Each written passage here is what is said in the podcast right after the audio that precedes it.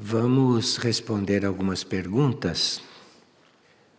Estão perguntando quando Maria expressa preocupação pelas almas que não conseguem encarnar nestes momentos, ela se refere só ao aborto ou também a métodos anticonceptivos. Se refere às duas coisas, porque quando se refere ao aborto, se refere àquelas almas que já começaram a encarnar. E o feto já tem a alma coligada. Agora, os métodos anticonceptivos também podem dizer respeito a isso porque pode haver alguma alma aguardando para encarnar através daquela pessoa e ela não permite que se faça o contato por causa dos métodos que usa. De forma que são dois casos diferentes, mas ela provavelmente estará se referindo a todos os casos. Há muita há muita falta de seriedade e falta também de humanidade sobre esse assunto. Porque quem não tem vocação para ser mãe, diante da lei, diante da lei pura, não devia ter relação sexual. Quando há relação sexual e não há a intenção de ser mãe ou de ser pai, daí por diante começa uma série de erros, inclusive seres que podem não ter nada a ver conosco e que são atraídos por aquela relação que não tinha que existir. Então aí cria-se um karma cada vez mais intrincado. Mas, como são muitos os desdobramentos desta questão, seria bom que a gente fosse à raiz. Isto é, quando perguntaram a um grande filósofo indiano quantas relações ele tinha tido com a esposa, ele disse: Tive oito, porque tive oito filhos com ela. Isso diz tudo. E se você não tem que ter filho com ninguém, não tem que ter relação sexual. Isto é a raiz da coisa. Agora, saindo disso, aí começam a aparecer inúmeros problemas, inúmeros casos. Só se pode dizer que cada caso é um caso, porque precisaria conhecer a intenção da pessoa, precisaria conhecer qual é a meta da pessoa, enfim, precisa ver caso por caso.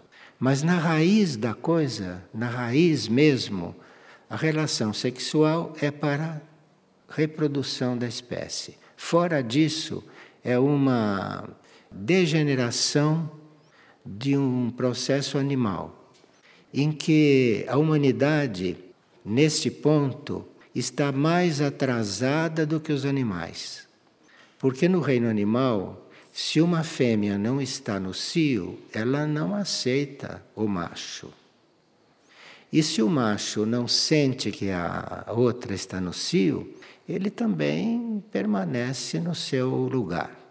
De forma que neste ponto nós estamos mais atrasados que o reino animal diante da lei. Agora, claro que como a humanidade se tornou muito complexa e como a humanidade durante as suas encarnações nunca procurou seriamente um alinhamento com a alma e um alinhamento com o espírito, hoje, almas que poderiam ter tido dezenas de encarnações têm centenas, de forma que isto complica muito toda a parte kármica. Nós temos que ver tudo isso e teríamos que tomar outras decisões na vida, de um modo geral, não é? Para depois termos uma outra realidade aqui. E é por isso que vem sendo anunciada uma nova humanidade. Porque esta humanidade, do jeito que ela está, não tem condições de colaborar na evolução cósmica.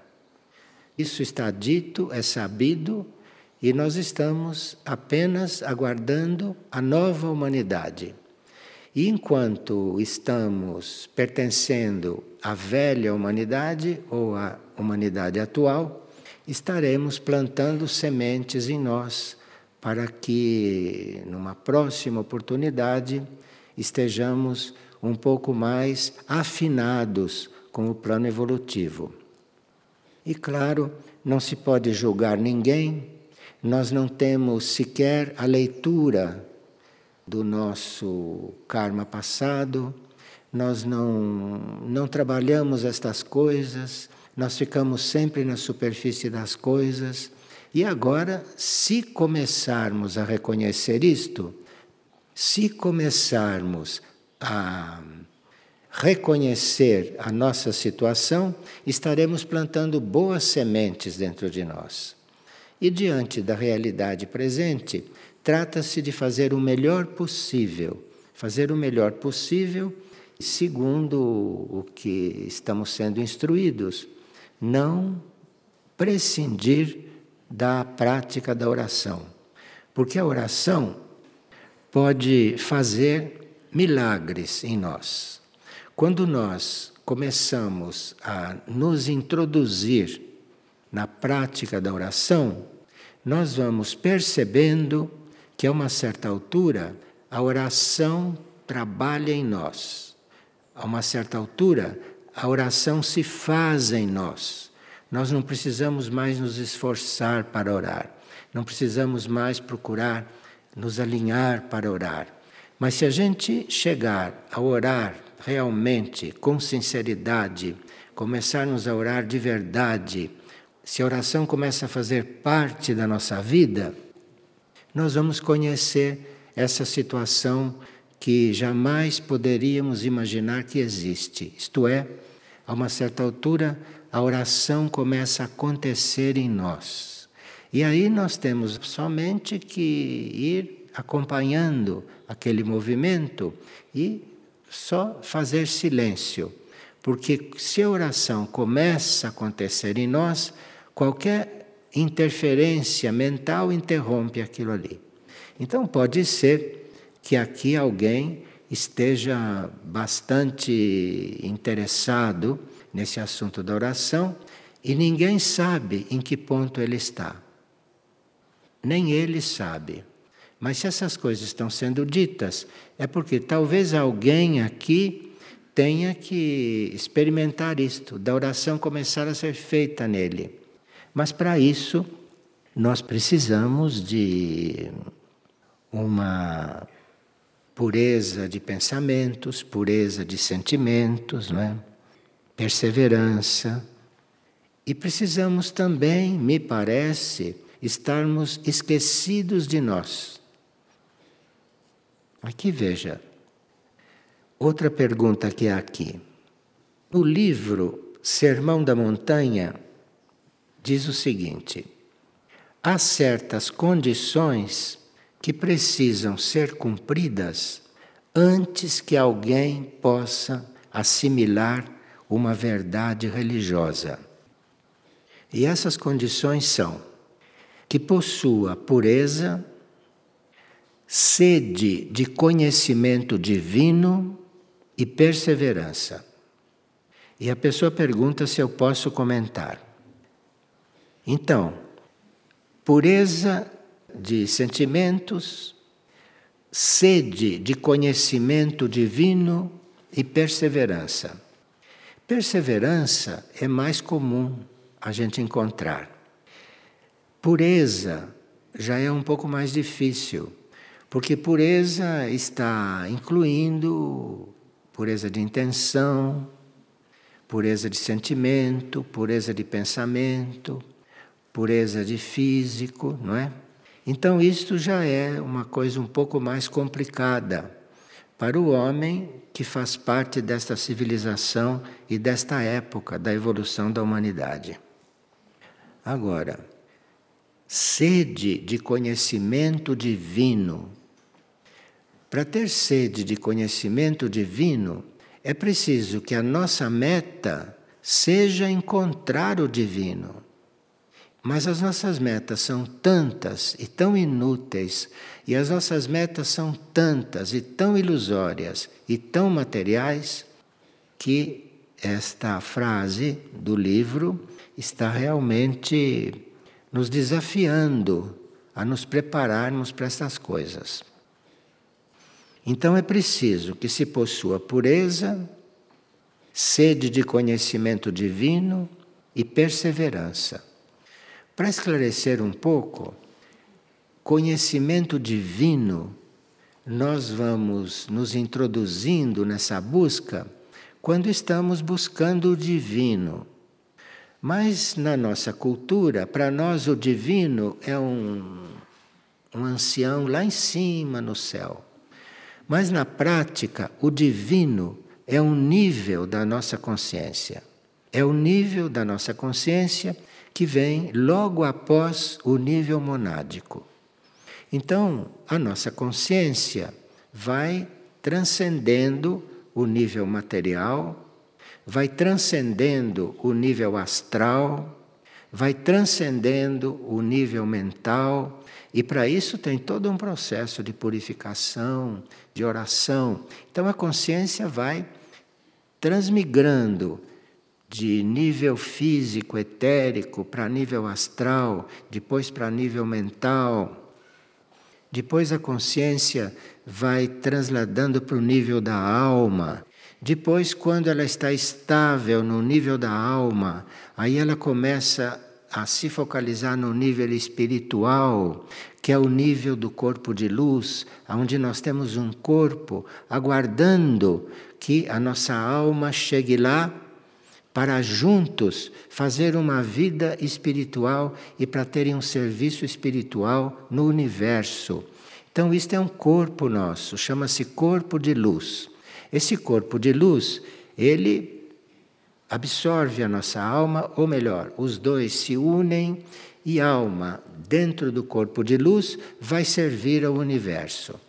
Quando nós chegamos nesse estágio, aí então o corpo de luz e a alma começam a visar, começam a se conduzir para a união com a mônada, a união com o espírito. E depois da união com o espírito, esta mônada, que já está madura, ela vai sendo atraída para um nível mais em cima. E aí vai conhecer as suas irmãs, porque as nossas mônadas são sete. Isto é, nós somos sete. Então, essas nossas mônadas vão se reconhecendo, e à medida que vão se reconhecendo, a oitava mônada, ou o regente, como se chama, o regente começa a atraí-las, as mônadas vão se reconhecendo, as mônadas se unem e são absorvidas no regente. E aí começa a nossa evolução superior. E essas perguntas dão margem que a gente repita estas coisas, que são coisas técnicas. Agora, a grande maioria das pessoas, com a mente normal, pergunta: mas isto não é para mim, isto é muito avançado. Sim, mas o caminho para a eternidade começa pelo primeiro passo. Então, se a gente sabendo que a nossa evolução é infinita, a gente saber que o caminho é infinito, quando a gente sabe disso, começa a dar o primeiro passo. E quando começa a dar o primeiro passo, fica olhando para o infinito e naturalmente vai saindo desta prisão do, do tempo calendário, do tempo material. Vai se libertando desta prisão. E aí, não estando mais preso a esse tempo material, a esse tempo planetário, a consciência não está mais presa aí, mas a consciência já está vendo algo, a consciência já está olhando para o infinito. Então, isto já é o primeiro passo para você começar a não estar tão preso mais ao tempo calendário, ao tempo material, como se diz ainda, e ao espaço material também. Mas isto tudo começa pelo primeiro passo. O primeiro passo, né, que é você ir buscando pureza, você tendo vontade de conhecer o nível divino, né? Você tendo perseverança nesse caminho, esse é o primeiro passo. Começa pelo primeiro passo.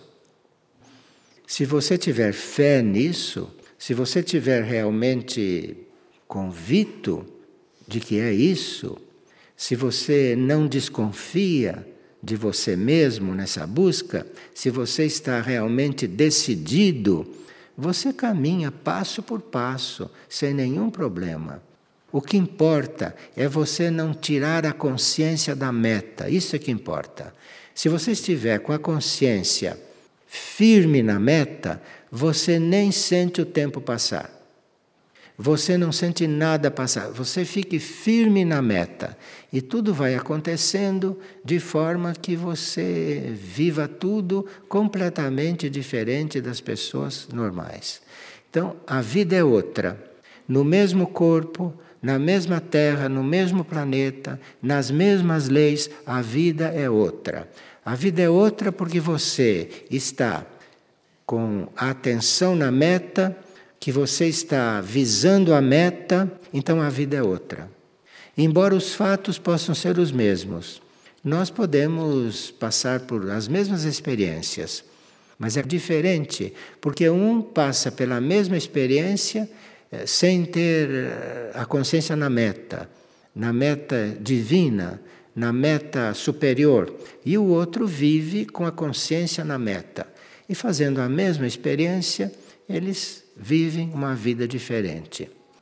Eu acho que, no ponto que este grupo está trabalhando, me parece que isto é uma pergunta que suscitou algo bastante interessante. Agora, uma outra pessoa está numa espécie de dualidade. O sonho mostra que ela está numa espécie de dualidade. No sonho, ela está procurando uma sandália. No sonho. Bem. Então, quando se sonha que se está precisando de uma sandália, isso pode estar significando que nós estamos buscando uma vida despojada, uma vida simples, uma vida, enfim, uma vida bem simples, se ela está buscando uma sandália nos sonhos. Mas ela deve estar em dualidade, porque enquanto ela saiu no sonho para buscar uma sandália, no meio do caminho, ela disse: Mas eu queria uma sandália dourada, eu queria uma sandália com salto. Aí ela está em dualidade. Então ela não quer realmente ser simples, ela não quer realmente se despir do ego. Ela está ainda sendo inspirada a fazer isso. Então ela está em dualidade. Então, se você no sonho depois começou a querer a sandália com salto, dourada e com outras características, quando for dormir outra vez, não é? Peça ao seu eu interno que lhe mande outro sonho para lhe dar uma instrução. Aqui você já teve uma instrução. Quer dizer que você não está realmente procurando se despir dos desejos, não. O sonho já te mostrou isso. Então agora você reflete sobre isso, faz suas orações, dorme de novo e antes de dormir peça outro sonho. Porque se esta resposta está te interessando, você poderá dar um passo, inclusive. E aí, quem sabe, o próximo sonho poderá ser diferente. No próximo sonho, se você sonhar com sandálias, você vai colocar a primeira sandália que você encontrar, porque o que você quer é simplicidade e não simplicidade dourada ou simplicidade com salto e essas coisas todas. Veja como os sonhos são instrutivos, hein? Aqui, a pessoa diz: ando muito conectado com a Mãe Divina, mas ontem senti um incômodo muito grande. uma energia de culpa sem ter motivo. O que isso significa? E a pessoa ficou então numa certa crise. Veja, nós temos aqui uma mensagem de Cristo Jesus de 9 de maio. Essa mensagem parece que já está na internet. Mensagem de 9 de maio. E nessa mensagem ele diz o seguinte: o silêncio e a misericórdia lhes permitirão descobrir em que ponto se encontra a vossa consciência. Então, o silêncio e a misericórdia lhes permitirão descobrir em que ponto se encontra a vossa consciência. O verdadeiro ato de silêncio consiste não só em não falar, mas consiste também silêncio de pensamentos e silêncio de sentimentos. Então, quando se quer fazer silêncio, claro que se começa por limitar as palavras ao mínimo. Limitar as palavras ao mínimo não é negar palavras a alguém. Não é negar a palavra. Limitar as palavras ao mínimo é falar o necessário. E falar com alguém quando é necessário. E isto está um pouco coligado ao nível de consciência de cada um. Né? Tem pessoas que acham necessário dizer como vai, dar tapinha no ombro. O outro não acha necessário isso, então não faça. Quer dizer, isto depende do grau de interesse de cada um pelo silêncio. Então, o silêncio e a misericórdia permitirão descobrir em que ponto está a nossa consciência. Isso disse Cristo Jesus.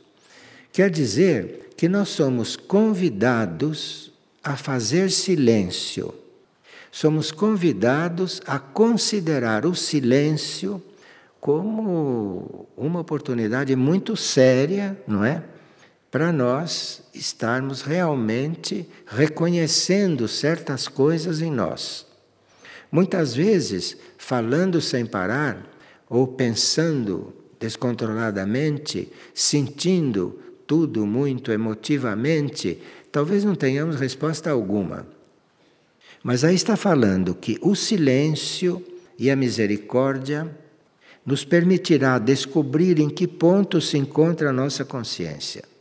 Então, primeiro, precisa saber qual é o nosso interesse pelo silêncio. E depois, misericórdia aqui está num sentido dúbio, porque tanto nós podemos exercer a misericórdia, como podemos nos abrir à misericórdia do alto. Então, misericórdia aqui já é dúbio. Então, alguém pode entender que silêncio e misericórdia quer dizer controle da palavra, não é? uso da palavra corretamente, busca do silêncio, amor ao silêncio e ter misericórdia com quem está num ponto mais complicado do que o nosso. Ter misericórdia. Ou então pode dizer também que nessa busca do silêncio nós podemos contar com a misericórdia do alto. Aqui cada um entenderá como achar melhor. Cristo Jesus diz o seguinte: o verdadeiro ato de silêncio consiste não só em não falar, mas também inclui os pensamentos e os sentimentos. Bem, isto seria a verdadeira busca do silêncio. Claro que nós ainda não temos um controle mediano do nosso pensamento nem dos nossos sentimentos. Quando nós nos damos conta, os nossos pensamentos já estão rodando por aí. E quando nós nos damos conta, os nossos sentimentos também estão aí se projetando à vontade soltos.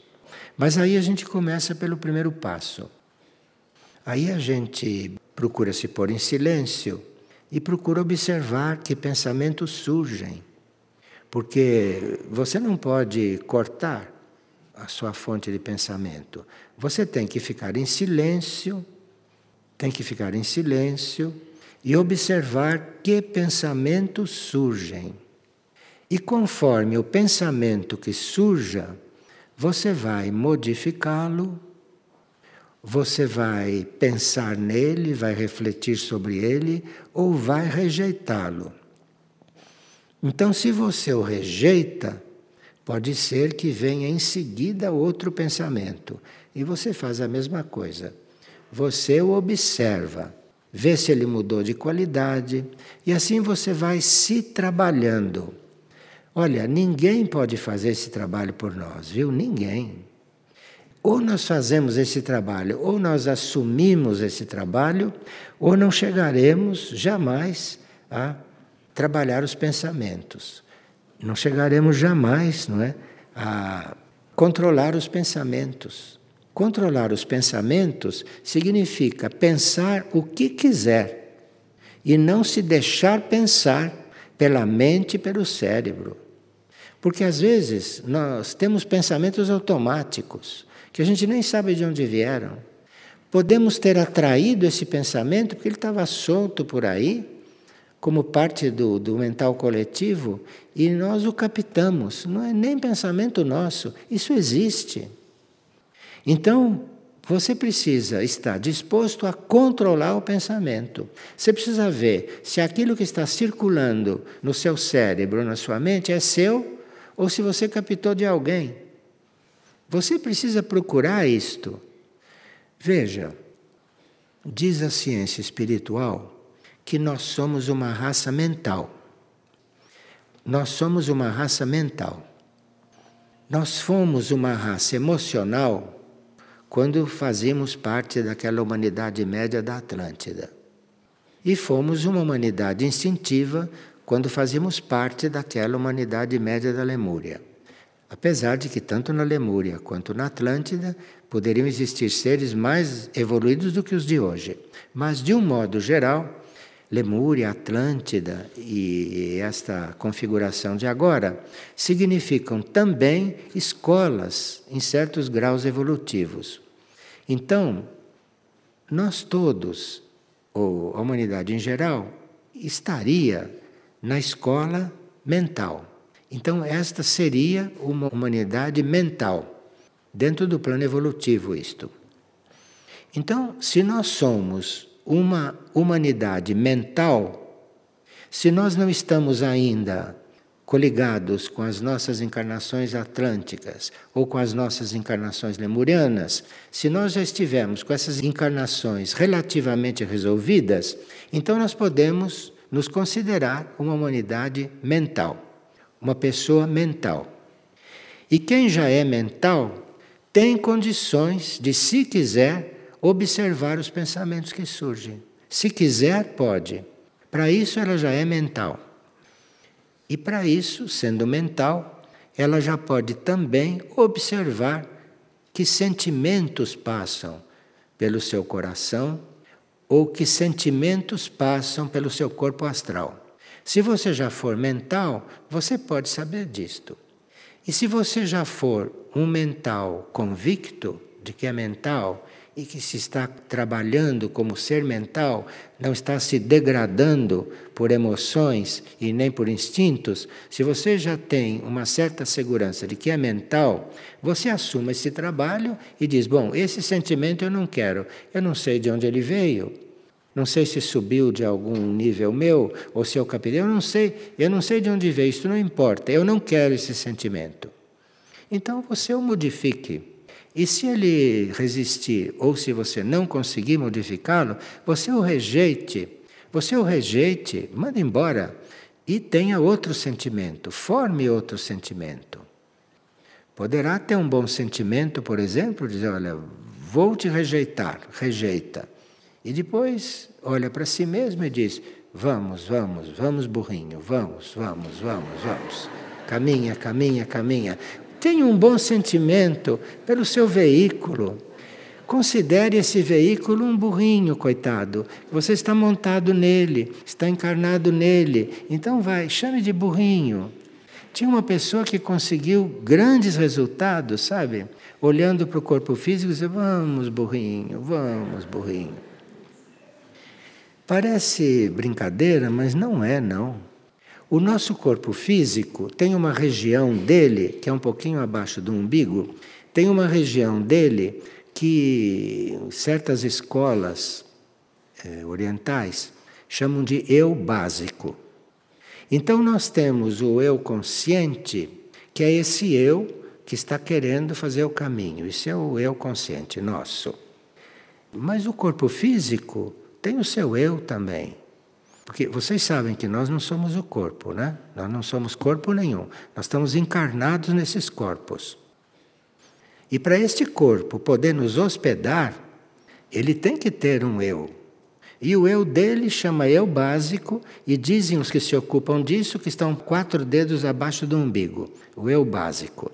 Então você vire para esse eu básico e disse: burrinho, vamos, vamos, vamos. Precisa ter humor nestas coisas.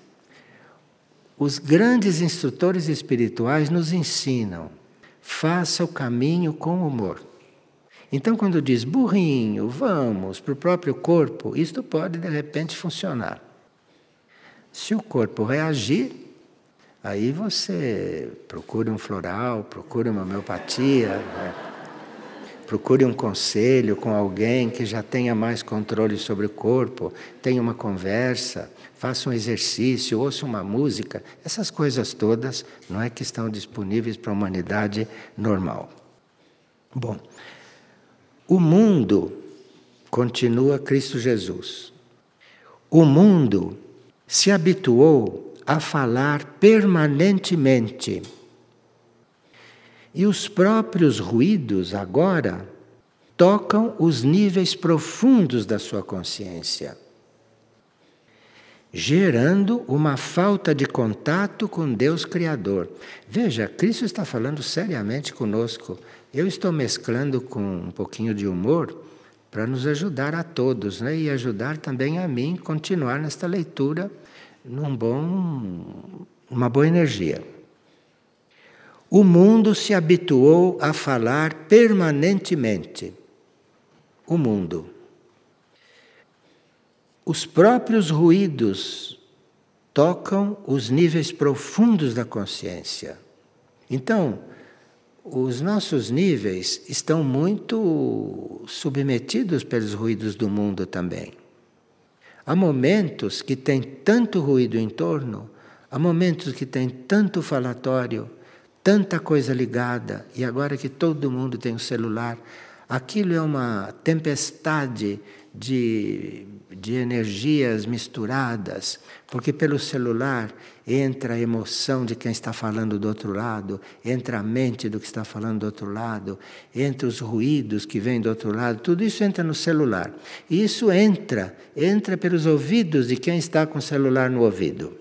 Então, os próprios ruídos tocam os níveis profundos da consciência. E quem usa celular experimenta isso, gerando uma falta de contato com Deus Criador.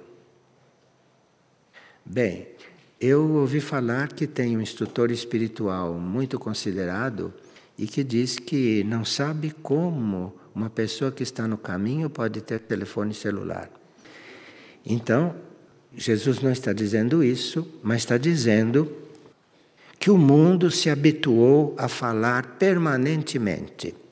Os próprios ruídos agora tocam os níveis profundos da consciência, gerando uma falta de contato com Deus Criador.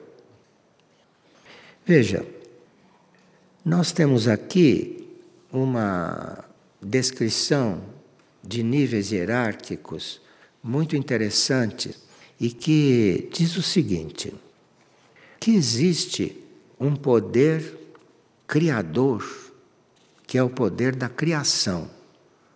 E esse poder criador, ele se reflete em uma matriz que é universal e cósmica. E aí, refletido nessa matriz, isto reflete na nossa consciência. Isto, num certo sentido, é o Pai, a Mãe Universal e o Cristo Jesus. Então, nós temos isto tudo para ouvir, nós temos isto tudo para pensar. Nós temos isto tudo para sentir, para podermos fazer contato com estas coisas. Para podermos, diante de uma mensagem de Cristo Jesus, saber onde isso está situado dentro da nossa evolução, nos níveis internos. Porque eu não sei se serve você está buscando evoluir só exteriormente. Não sei se isso serve. Eu acho que a gente tem que buscar os caminhos internos. E essas mensagens de Cristo Jesus e as mensagens de Maria, as transmissões de Maria, são a cartilha. Todos sabem o que é cartilha, né? Quem fala espanhol. Cartilha são aqueles livros elementares que a gente usa para alfabetização. Então, aquilo é a cartilha para nós podermos dia a dia ir lendo, ir pensando e ir atualizando isto em nós. Agora, continua Cristo Jesus.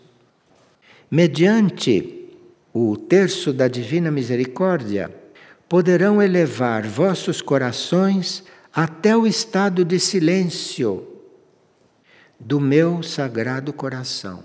Então vocês têm esse instrumento, vocês têm este terço, vocês têm orândio, vocês têm, vocês têm instrumentos materiais na mão, vocês têm as contas.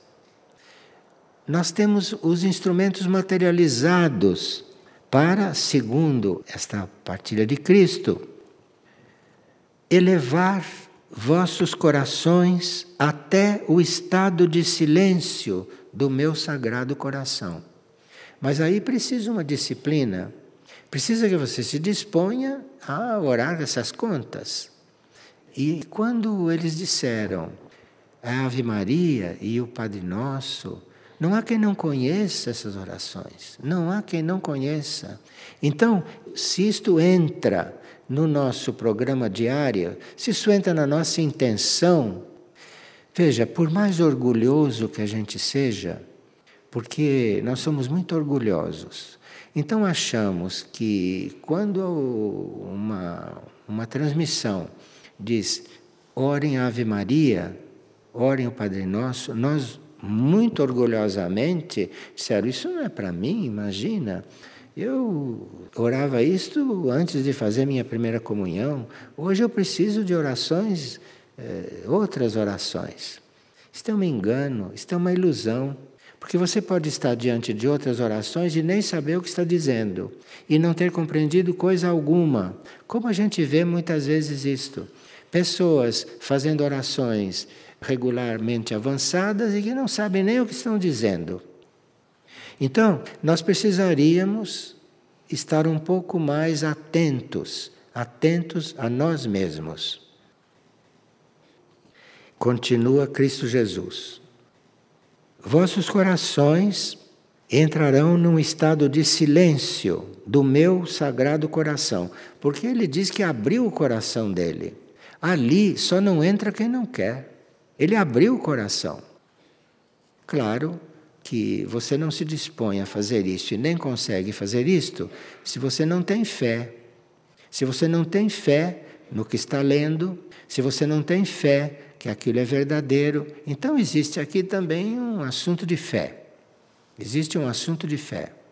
Agora, quem tem dificuldade para ter fé com essas coisas tão simples, quem tem dificuldade para ter fé, deve se voltar para dentro e pedir a fé. Pedir a fé. Porque há seres de grande fé que disseram que quem tinha fé não era eles, quem tinha fé era o ser interior, era a alma. A alma que tem fé, não nós. A alma tem fé. Então, se você crê nesses seres que já se realizaram, saiba que a fé não está na sua mente. Na sua mente está a confiança, porque a confiança acaba. A confiança é uma coisa que acaba. Na hora que o outro te desilude, você perde a confiança. Então, isso não pode ser coisa da alma. A confiança existe na mente, que é uma coisa muito instável, móvel, volúvel, material, densa, não é? até às vezes coletiva, enfim. Da mente é preciso subir. Então, aqui, se você precisa de fé, você se volte para dentro, não fique na cabeça. Você se volte para dentro, vá pelo, pela tua região cardíaca, vá lá, não à esquerda do tórax, porque o coração começa a disparar. A área cardíaca não é em cima do coração. A área cardíaca, simbolicamente, é toda esta área do peito, toda esta área do peito.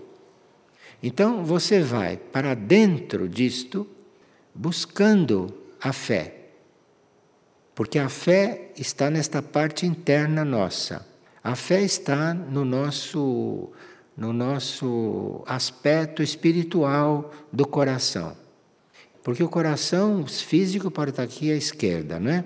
Mas o, o aspecto o aspecto sutil do coração, o aspecto imaterial do coração, está em toda essa área cardíaca. E vá, através da fé, buscar lá a harmonia do silêncio. Mas aqui, desde o começo, se subentende que você deve estar em silêncio. Agora, você diz: Eu não posso estar em silêncio, na minha casa não há silêncio. Muito bem, se você quiser mesmo estar no silêncio, você espera que todo mundo vá dormir e quando todos estiverem dormindo, aí você vai fazer o seu exercício, você vai fazer o seu trabalho.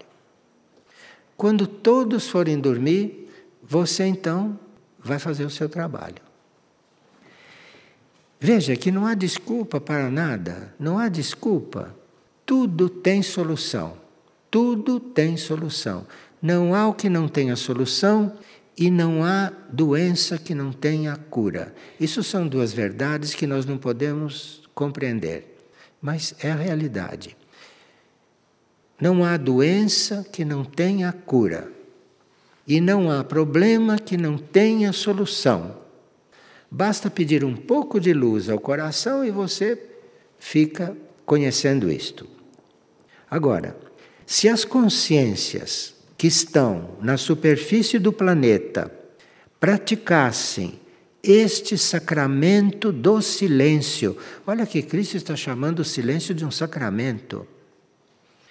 Se praticassem esse sacramento do silêncio, muitas situações internas e externas do mundo poderiam equilibrar-se. Em uníssono com o fluir da oração.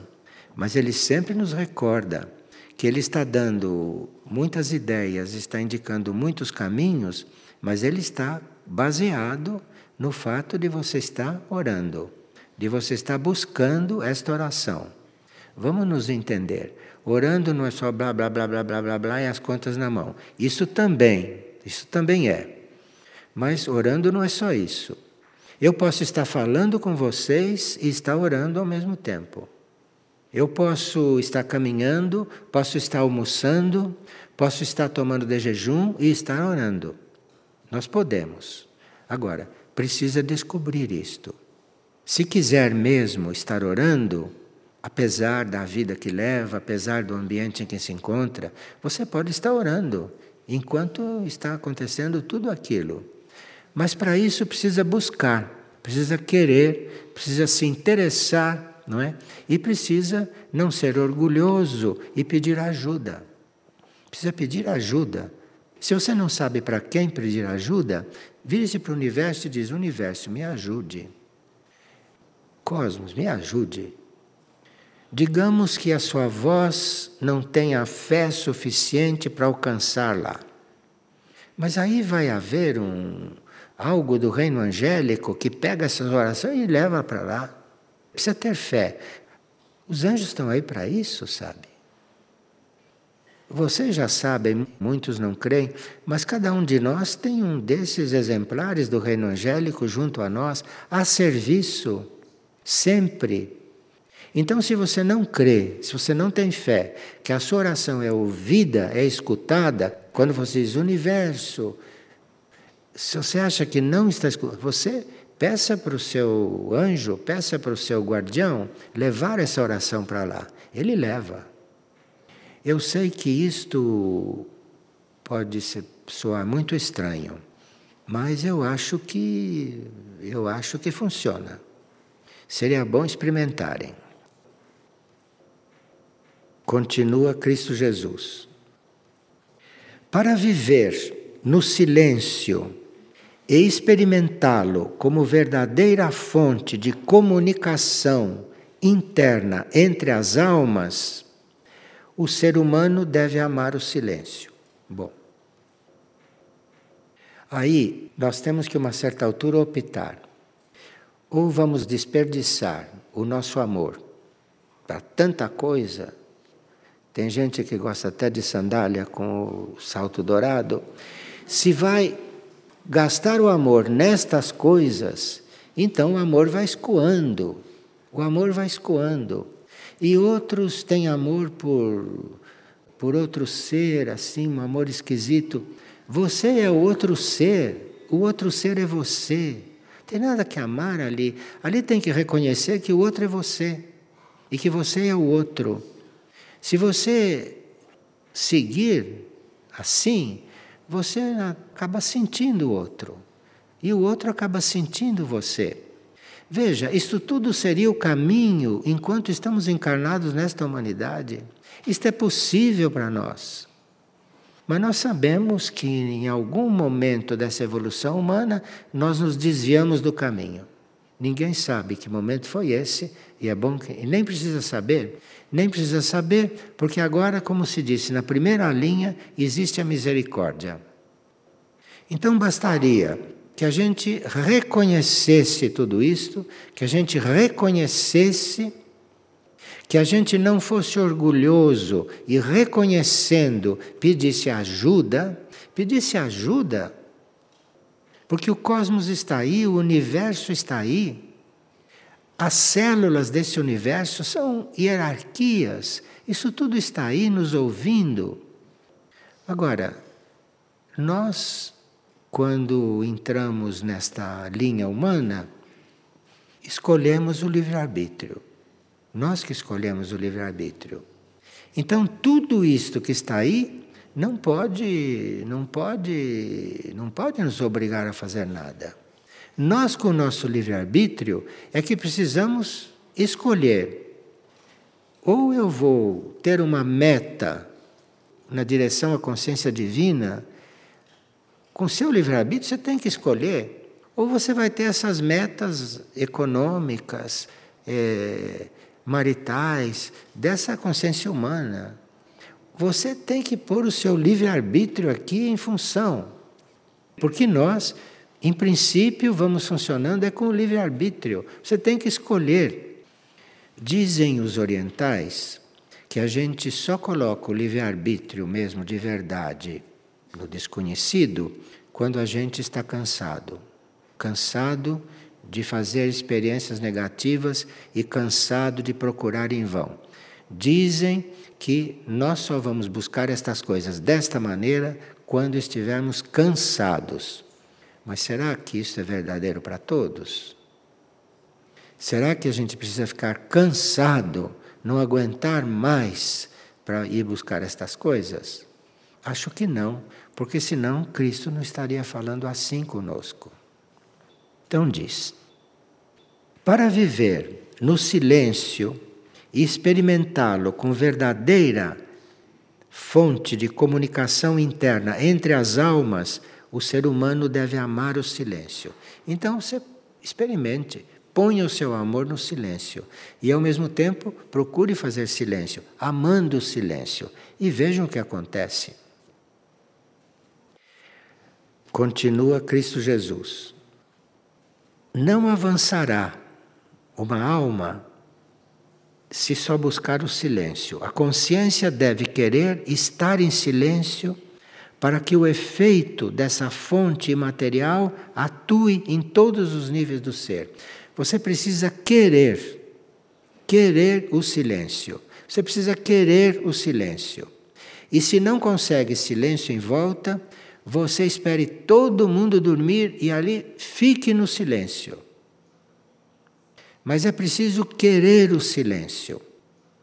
E se você quer o silêncio, também existe aquela regra que diz querer é poder. Porque o poder não está desligado do querer. Então, se você quer o poder, vem. Agora, se você não quer o poder, fica lá. Porque o poder chama-se poder, mas não se impõe. Você precisa querer. O poder verdadeiro respeita o teu livre-arbítrio, respeita a tua condição. E se você não tem condições de dispensar o seu livre-arbítrio para ser realmente o que você tiver que ser, o poder, o poder não pode interferir nisso. O poder não pode. Diante do poder, você tem que ser simples. Você tem que ser humilde. Humilde não quer dizer submisso, sabe? Humilde quer dizer relativamente despojado do ego. Se você já reconheceu esse núcleo confuso, esse núcleo seu que é resultado de todas as suas vidas, vidas perdidas, desencaminhadas. Então tem esse núcleo chamado ego. Se você sabe disso, se você sabe disso, você diga: meu burrinho, meu burrinho, meu burrinho, como no começo, meu burrinho, meu burrinho, e vá sintonizando com aquilo que você nunca experimentou, que você não conhece, que é desconhecido para você. Queridos, diz ele, encontrarão a Deus no silêncio de uma oração. No silêncio de uma oração. Isto é, se você está tão ocupado com oração, você não deve estar pensando mais em nada naquele momento. Você já tem um certo alinhamento. E ali, naquele alinhamento, enquanto você está orando, você vai conhecer o silêncio da oração. E a uma certa altura, você está tão em silêncio que você vai vendo que a oração está continuando em você. A oração está viva em você. Encontrarão Deus no silêncio de uma oração. O silêncio de uma oração é uma frase que a gente pode compreender de muitas maneiras. Mas este tempo, o verbo da oração também deverá ser pronunciado para que as almas se possam elevar até outras leis. Porque este emaranhado de coisas, isto tudo faz parte da nossa lei material e mental. E é preciso fé e decisão para viver nesse emaranhado um pouco, porque depois, diz ele aqui, que para as almas possam se elevar até a regência de outras leis. Existem outras leis, sabe? Nós aqui conhecemos as leis mais elementares, mais materiais. Existem outras leis. Então precisa persistência, fé, decisão para chegar até o ponto de estar bem, bem ativo nestas leis para poder depois se elevar a outras leis. Só que elevar, não somos nós que nos elevamos, viu? são as outras leis que nos puxam. Quando vem que nós já não temos mais ligação com estas coisas todas aqui embaixo, com todos esses conflitos aqui de baixo. É preciso que a gente resolva qual é a sua meta. Por isso, continua Cristo Jesus. Tratem de estar e de viver no silêncio, porque assim vossa alma sempre lhes mostrará o momento de mudar e o que tem que transformar. É a alma que mostra. Mas aí você precisa estar no silêncio. Isso é com livre-arbítrio, gente. Você precisa estar no silêncio. Você precisa buscar o silêncio, só falar o necessário. Enfim, é preciso querer estar no silêncio. Continua Cristo Jesus. Porque assim vossa alma sempre lhes mostrará o momento de mudar e aquilo que tem que transformar. Se o mundo, em sua maioria, fizesse silêncio por um só dia, o caminho da humanidade seria outro. Pensa a importância do silêncio. A humanidade já deve estar se preparando para seguir algum caminho, não? E esse caminho poderia ser outro se respondessem num certo número com silêncio.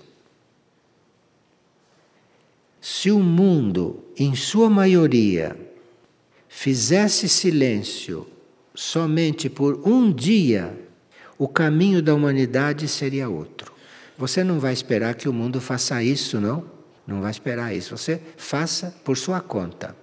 Faça por sua conta. Primeiro que dia não é bem 24 horas, né? Um dia é um certo período. Mas vocês entrem no silêncio e vejam o que acontece. Por isso, Deus sustenta a sua vontade e a cumpre nos corações silenciosos. Somos nós que nos desviamos da vontade da criação para nós. A criação, aquilo que nos criou, tem uma vontade para nós. Nós nos desviamos dela. Por quê? Deus sustenta que aquilo que é o nosso destino, ele sustenta que aquilo que ele pensou e criou para nós vai se realizar. Isto ele cuida. Está claro que ele cuida. Mas este passo inicial do silêncio parece que é necessário. Vocês observam, não? Quantos anos a gente estuda? Há 20 anos que se escuta a mesma coisa.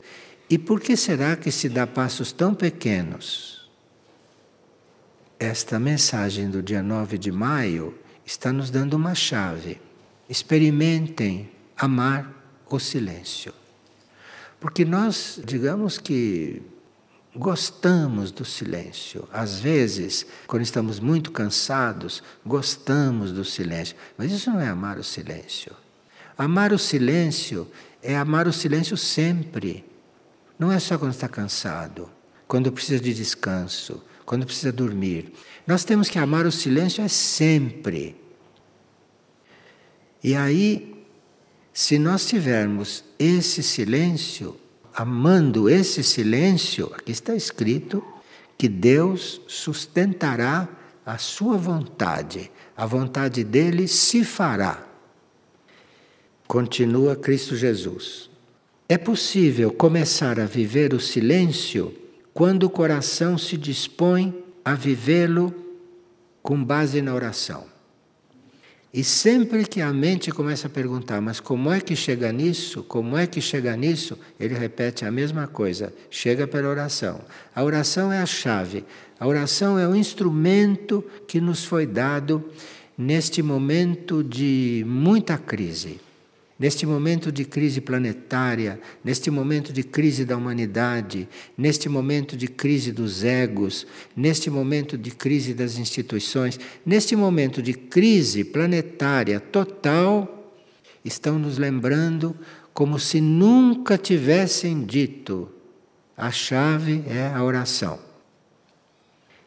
E ele termina: sob a luz do Pai, sejam bem-aventurados sob a luz do Pai, sejam bem-aventurados. Bom, silêncio, silêncio e silêncio.